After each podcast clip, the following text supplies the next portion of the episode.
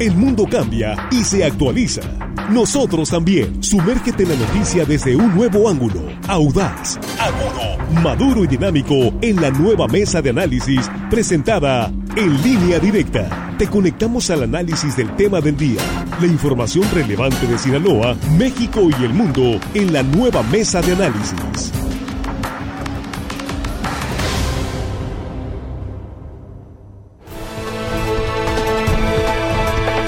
Son las 8.26, estamos aquí ya en la mesa de análisis de línea directa, es la primera emisión del noticiero de Sinaloa, cuando ya estamos a miércoles 22 eh, de diciembre, las vísperas de Navidad.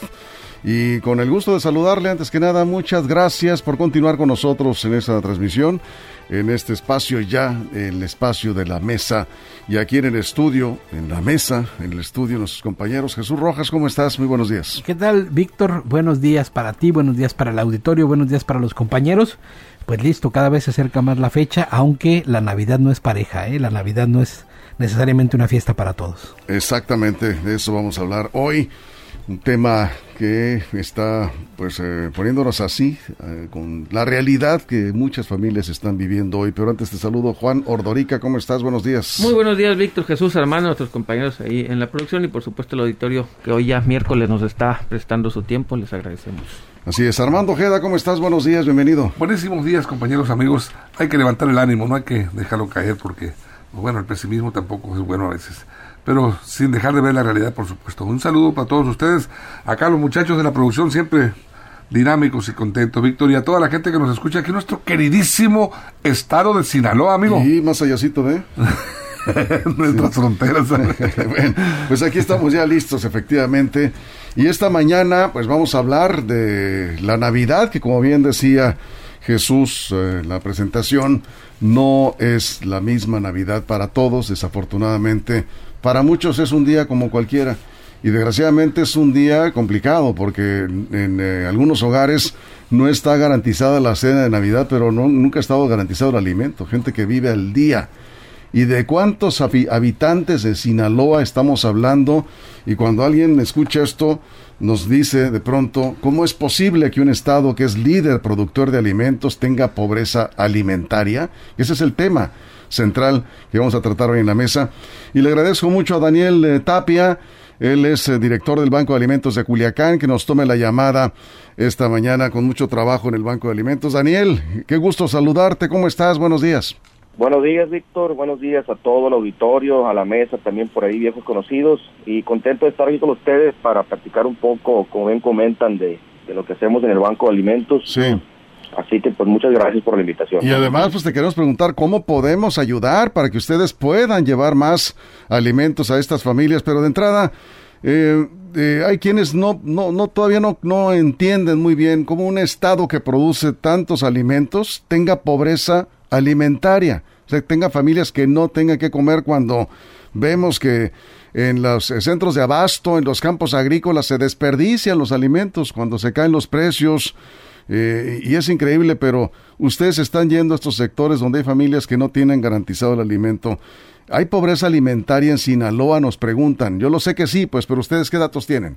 Es correcto, Víctor. Eh, efectivamente, es una contradicción que en un estado tan rico en alimentos, pues haya más de 680 mil personas con carencia alimentaria. Carencia alimentaria no es pobreza, carencia alimentaria es ya eh, un, siguiente paso a la pobreza, es decir, es carecer de algo tan básico como el alimento.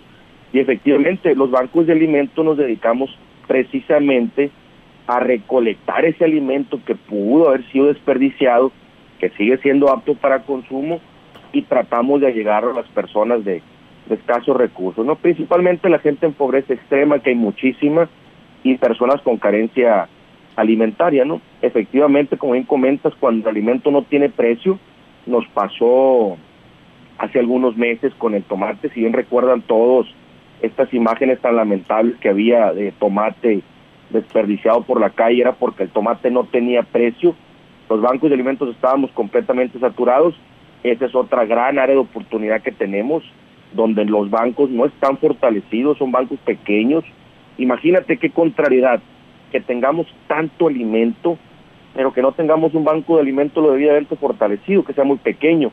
Eso te habla pues de una gran, gran área de oportunidad, ¿no?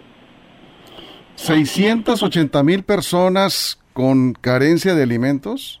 Es correcto, en Sinaloa. En Nada Sinaloa, más sí. en Culiacán hay 183 mil con carencia alimentaria. Es un número verdaderamente eh, triste que un estado, te digo, con, con tanta con tanta riqueza alimentaria haya 684 mil personas, según el Coneval, con carencia alimentaria. Bueno, pues cualquiera pod- podría decir, si te preguntan cuántos, me hubieran preguntado a mí antes de escuchar este dato, cuántas personas no tienen garantizado el alimento, yo no podría imaginar que fueran tantos, Jesús. Sí, oye Daniel, eh, buenos días, qué gusto en tenerte en el, en el programa. Yo preguntarte, ¿y en dónde están estas personas? Es decir, eh, ¿cómo las tienen ustedes detectadas? ¿Cómo están localizados? ¿Cómo entendemos que el gobierno, pues de alguna manera, eh, implementa políticas, le mete recursos, cada vez más millones, pero vemos que en contrasentido de lo que se está metiendo el recurso, pues parece que hay más pobres, o por lo menos así lo indican los números. ¿Ustedes cómo los detectan y cómo trabajan como organización de la sociedad civil? Mira, eh, una particularidad que tiene el Banco de Alimentos de Culiacán y que lo hace distinguirse, inclusive el mismo gobierno, es que eh, la, la atención es completamente focalizada a los sectores de la sociedad que previamente se nos demuestra que tienen carencias alimentarias. ¿A qué me refiero con esto? Cuando una persona se atiende por parte del Banco de Alimentos de Culiacán, tiene que pasar por un proceso de selección donde se le hace un estudio socioeconómico, socionutricio, y ahí es cuando el Banco de Alimentos de Culiacán entra a ayudar. No, no trabaja eh, haciendo una fila en una colonia repartiendo despensas. Se tiene que hacer estudios previos para poder encontrar esas personas, como comentaba por ahí Jesús, y saber exactamente dónde están. No están focalizadas en ninguna colonia en especial, están focalizadas en todo Culiacán, obviamente con mayor abundancia eh, eh, a las orillas del casco urbano, en la zona rural de Culiacán, pero esa es la manera en la que el banco los encuentra. Visitas domiciliarias, estudios socioeconómicos y socionutricios para detectar dónde están estas más de 684. Cha, Daniel Tapia. Daniel, buenos días. Eh, Daniel, las personas que quieren ser voluntarias, ayudar en el Banco de Alimentos, no nada más dar sus aportaciones, sino que quieren trabajar en el Banco de Alimentos, ¿qué actividades son las que realizan y cómo pueden, eh, qué tiempo requieren ahí para que las personas estén trabajando de manera voluntaria? Gracias, Juan. Es una muy buena pregunta. Víctor nos comentaba por ahí antes de eh, empezar cómo se podía sumar las personas. Realmente hay muchísimas maneras en las cuales una empresa o una persona se puede sumar más allá de aportar dinero o alimentos. Inclusive, fíjense, hay una empresa que aporta el cartón y con eso compramos una tonelada de arroz al mes. Imagínense lo, lo, lo, importante de, de cómo sumarse. El tema del voluntariado es algo muy sencillo. Todos los días armamos más de 600 despensas en el Banco de Alimentos. Hoy, precisamente en este momento, estamos entregando aquí en el banco 700 cenas navideñas que, hicieron el favor varias empresas de apoyarnos en lo económico. Entonces, realmente eh, la sociedad se puede sumar de muchas maneras. Una de ellas es efectivamente el voluntariado, que es otra cosa más que venirnos a ayudar a armar despensas. Algo tan básico y en teoría tan fácil, eh, estamos careciendo en este momento de manos porque pasamos de armar en el 2019, antes de la pandemia, eh, 180 despensas, 150, a armar hasta 700 despensas. Es bastante trabajo porque una despensa está pesando entre 15 y 18 kilos y terminamos a la 1, 2 de la tarde, empezando a las 8 de la mañana. Eso es. Bien, estamos ahora con Armando Ojeda, te escucha el director del Banco de Alimentos de Culiacán, Armando. Sí, buenos días, Daniel.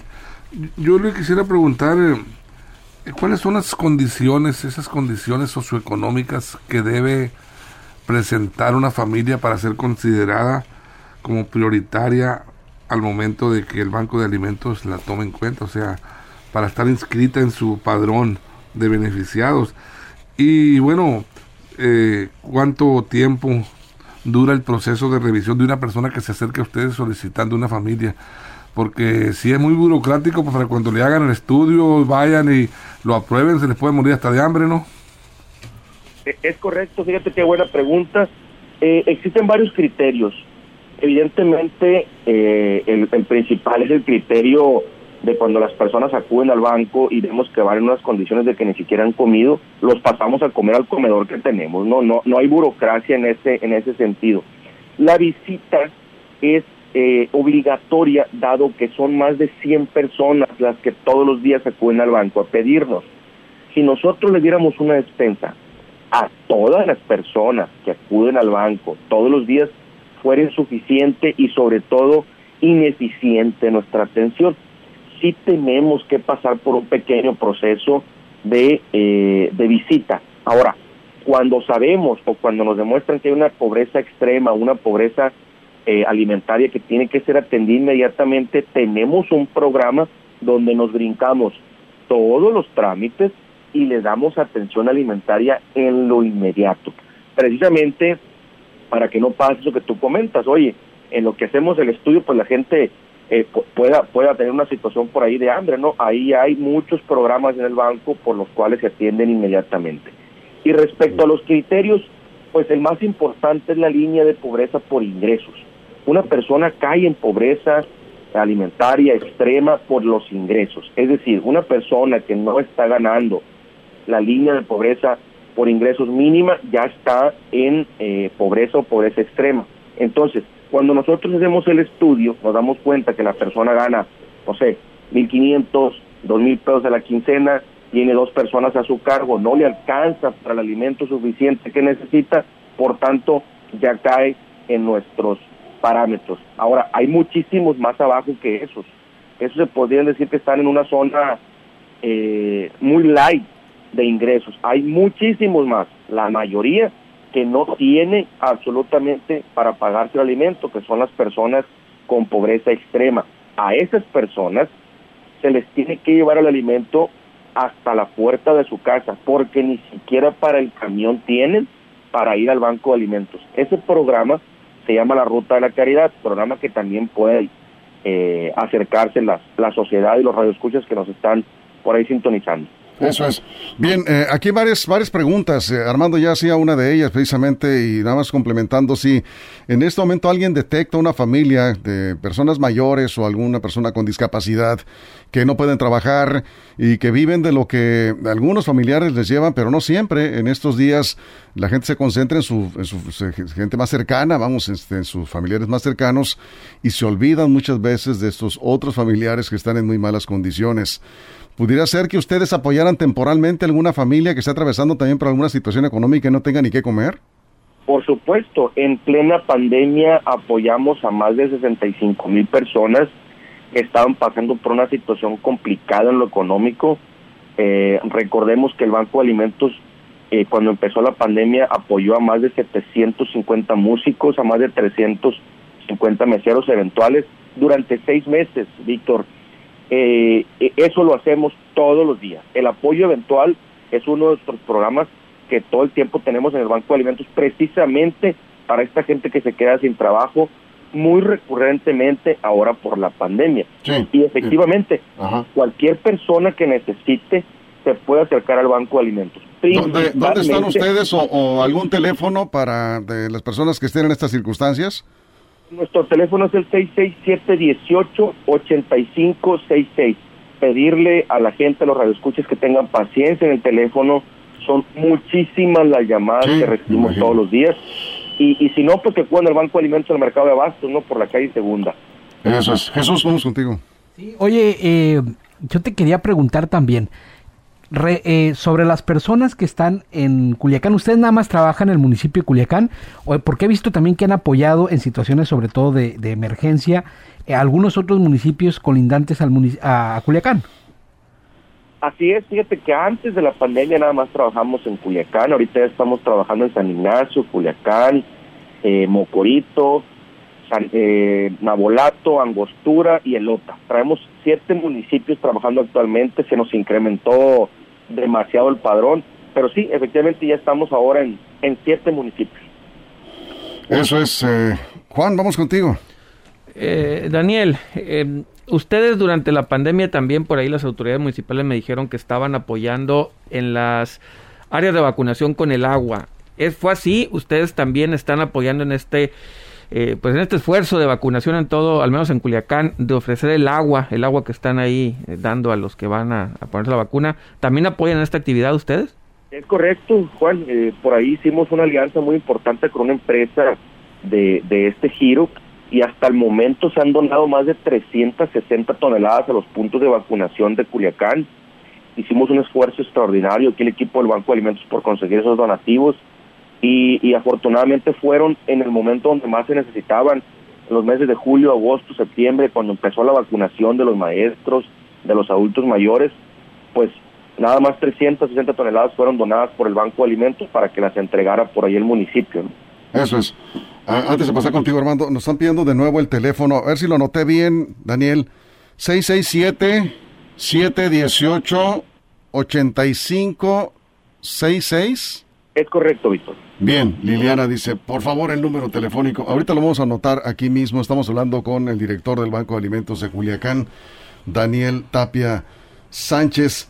Eh, antes de pasar con Armando, dice Ricardo García, a ver, ahí te va Daniel, a ver qué, qué respondes a esto. Dice, en el Banco de Alimentos que está en el mercado de Abastos, de Culiacán, da coraje ver que llega gente en carro y se nota que no tienen necesidad de ir por una despensa.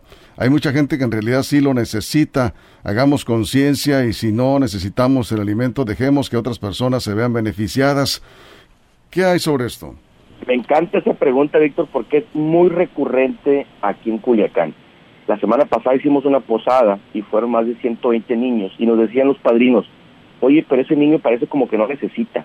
Oye, ese niño viene muy vestido. Y le decía yo, no podemos prejuzgar, menos en Culiacán, a nadie por su vestido ni por su vehículo, ¿eh? sobre todo porque no sabemos si el vehículo es prestado, si llegó en Uber, si lo llevaron, si la ropa la debe todavía eh, fiada. Particularmente el culichi nos gusta vestirnos muy bien, aunque, Víctor, debamos la ropa todavía. ¿eh? Entonces nosotros por experiencia aprendimos a que no se juzga a la gente, no se prejuzga por la ropa, inclusive por la colonia donde vive, ni por la casa que tiene, porque no sabemos y tus radioescuchas me podrán dar la razón, la situación económica por la que está pasando una familia, independientemente del carro que traiga o de la situación de su ropa. Pues ustedes ayudan ahí donde hace falta el alimento. Hay alguna persona en situación de pobreza o de enfermedad y se requiere el alimento, ustedes ahí van. Es correcto, nosotros no prejuzgamos si esa persona tiene una casa bonita, la tiene a dos pisos, vive en una colonia, no. Nosotros atendemos carencias alimentarias efectivamente, como comenta por ahí el radio escucha, hay gente que no se ve que necesita, pero créanme, si está haciendo fila en el banco de alimentos es porque necesita, independientemente que no lo parezca. Eso es, Armando, vamos contigo. Yo le quisiera preguntar a, Daniel es si ustedes, eh, este ejemplo que están poniendo de altruismo con su programa de asistencia alimentaria tan importante que viene a, a pues, combatir el hambre, por llamarle de alguna manera. ¿No lo han ustedes, eh, este, este tipo de organización, no lo han promovido en otros municipios en donde no hay, hay bancos de alimentos en todos lados. Otros bancos de alimentos. No sé si existan bancos, cuántos bancos de alimentos hay, si tenga conocimiento en todo el estado de Sinaloa y si se pudiera, a través de ustedes que son eh, que están en la capital aquí, que son los iniciadores y los que tienen más gente, en base a su experiencia, pues promover otros bancos de alimentos en, zonas en donde no las eh, hay en estos momentos. Ya lo hay, fíjate, eh, hay un banco de alimentos en Mochis muy grande que se construyó con, con apoyo del gobierno federal pasado. En Guamuchil hay otro banco, en Mazatlán hay otro banco, en Guasave hay otro banco, eh, y en total hay 55 bancos de alimentos afiliados a la Red Nacional de Bancos de Alimentos en todo el país. En, en Sinaloa es donde casi hay más bancos de alimentos y como bien comentas, eh, nosotros hemos estado apoyando a otros bancos hermanos a que se fortalezcan, a que se formen, a ayudarlos y estamos con las puertas abiertas. Sin embargo, actualmente los, los cinco bancos que hay tenemos cobertura en el 90% del Estado. Eh, yo creo que otro banco ya sería necesario. Sería más que nada fortalecer y apoyar a los ya existentes. ¿no? Eso es. ¿Cuál fue el primero en Sinaloa, Mazatlán o los Mochis? El de Mochis. Eso es. El de Mochis surgió un año después que el de Culiacán. Entonces fue primero los Mochis, luego fue Culiacán. Es correcto. Luego y, ahí fueron surgiendo los demás. Bien, aquí nos dice el señor Chávez, dice, no, no es prejuzgar, Daniel, es filtrar. El punto es dar la ayuda a quien realmente lo necesita. ¿Hay alguna clase de filtro, de candados? ¿O solo con hacer fila ustedes les dan alimentos? Dice, felicidades por el tema. qué bueno que se cuestione esto, ¿eh? porque es importante que se aclare. Sí, claro que yo, yo, yo, insisto, si es prejuzgar porque estamos prejuzgando por la apariencia del vehículo o de la ropa. Y como comentábamos al inicio, si se hace un estudio, una visita domiciliaria para que esa persona acuda en un día y a una hora establecida. Ahora, estamos en un lugar que eh, hay transporte público y muchísima gente va en transporte público, pero mucha otra va en Uber porque le sale más barato.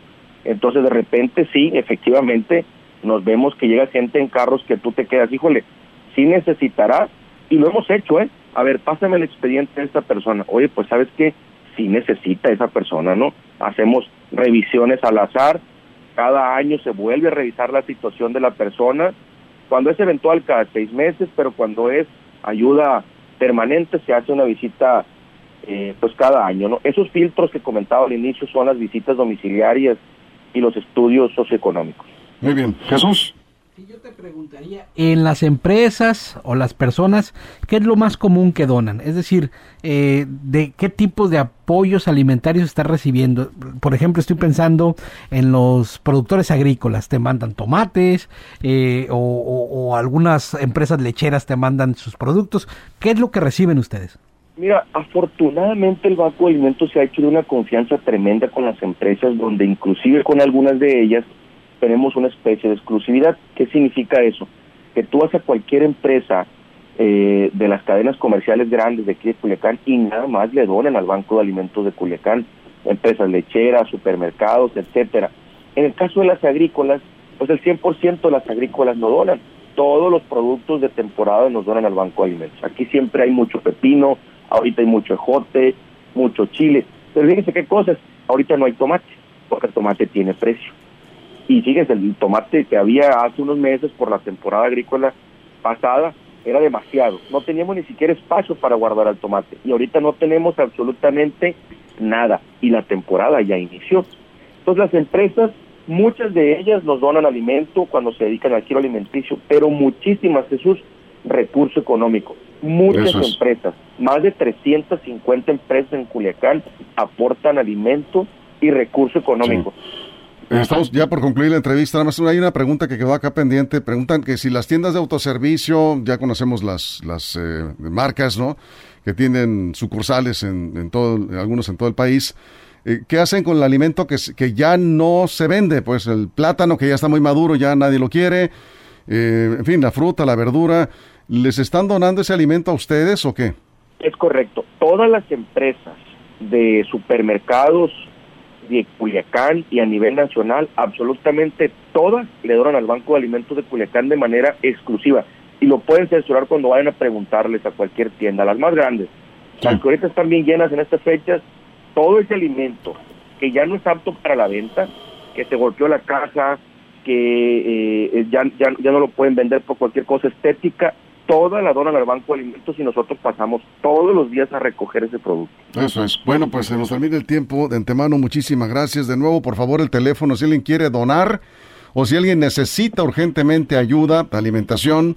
Eh, con ustedes en Culiacán. Ojalá más adelante nos pudieras pasar los datos de los bancos de alimentos de los Mochis, de Mazatlán, de Guasave, eh, las ciudades donde estamos, pues prácticamente la cobertura estatal para eh, pues, ampliar esta, esta información. Decía 6677-1885-66. Es correcto, a ese número estamos a sus órdenes y reiterar la paciencia porque se reciben bastantes llamadas todos los días. Así que muchas gracias, Víctor, a ti, al auditorio, a la mesa, por la oportunidad de platicar con, con los radioescuchas. No, al contrario, Daniel, muchas gracias y felicidades por esta extraordinaria labor que están realizando ustedes, los bancos de alimentos, más en estas fechas. Gracias. Muchas gracias, un saludo para todos. Igualmente, pobreza alimentaria, la Navidad no es igual para todos, ya decía Jesús al arranque de este programa. Vamos a una pausa rápidamente y volvemos con las conclusiones y comentarios que nos quedaron aquí pendientes en Facebook. Estamos en vivo, en línea directa y nos quedamos sin corte en Facebook, en la transmisión en vivo, línea directa portal. Empezamos. Evolución que da certeza. Línea directa, nueva edición con Víctor Torres.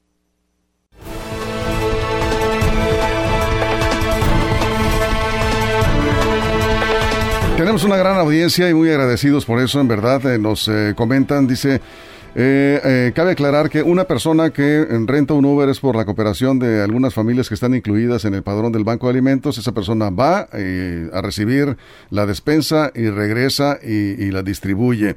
No eh, te formas así nada más.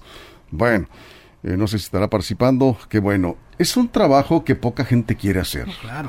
Te Y que quita. además estrictamente le corresponde al gobierno. Estos son Pero, pero aún así, ciudadanos. aún así, o sea, no es cualquier cosa.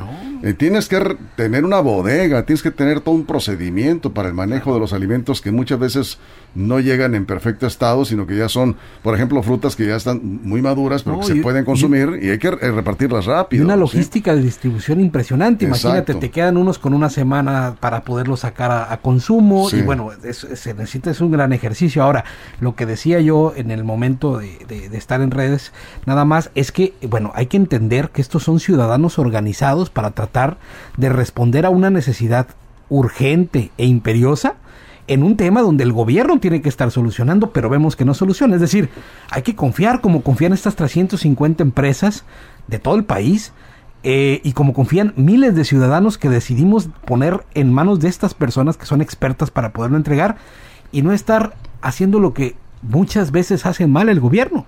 Entregar, o sea, es mejor entregarlo a ellos que hacen este tipo de investigación para poderlo poner en las manos de las personas que lo necesitan y no en manos de esos políticos que van y entregan las despensas por prebenda política, porque es la líder de la colonia, porque y no muchas veces las necesitan. Eso es la realidad. Eso es, Agustín Lázaro dice, aquí en eh, la ciudad de Guasave hay mucha discriminación entre las personas que en verdad sí necesitan la ayuda, como el programa de Banco de Alimentos y los de gobierno federal.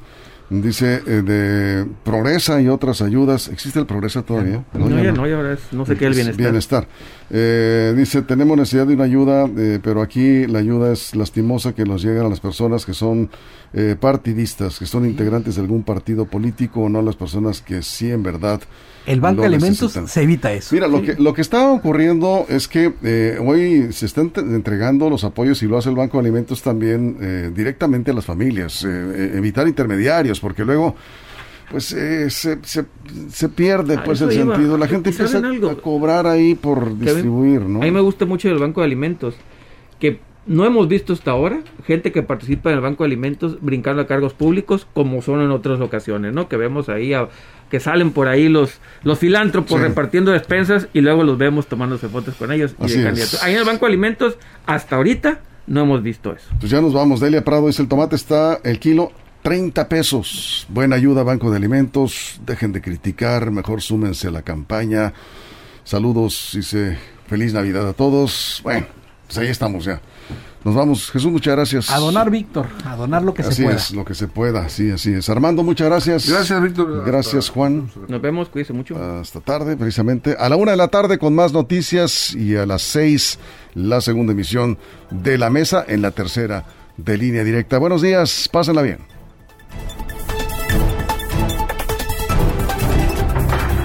La mesa de análisis, nueva edición. Evolución que suma valor. Conéctate en el sistema informativo más fuerte del noroeste de México. Línea directa con Víctor Torres.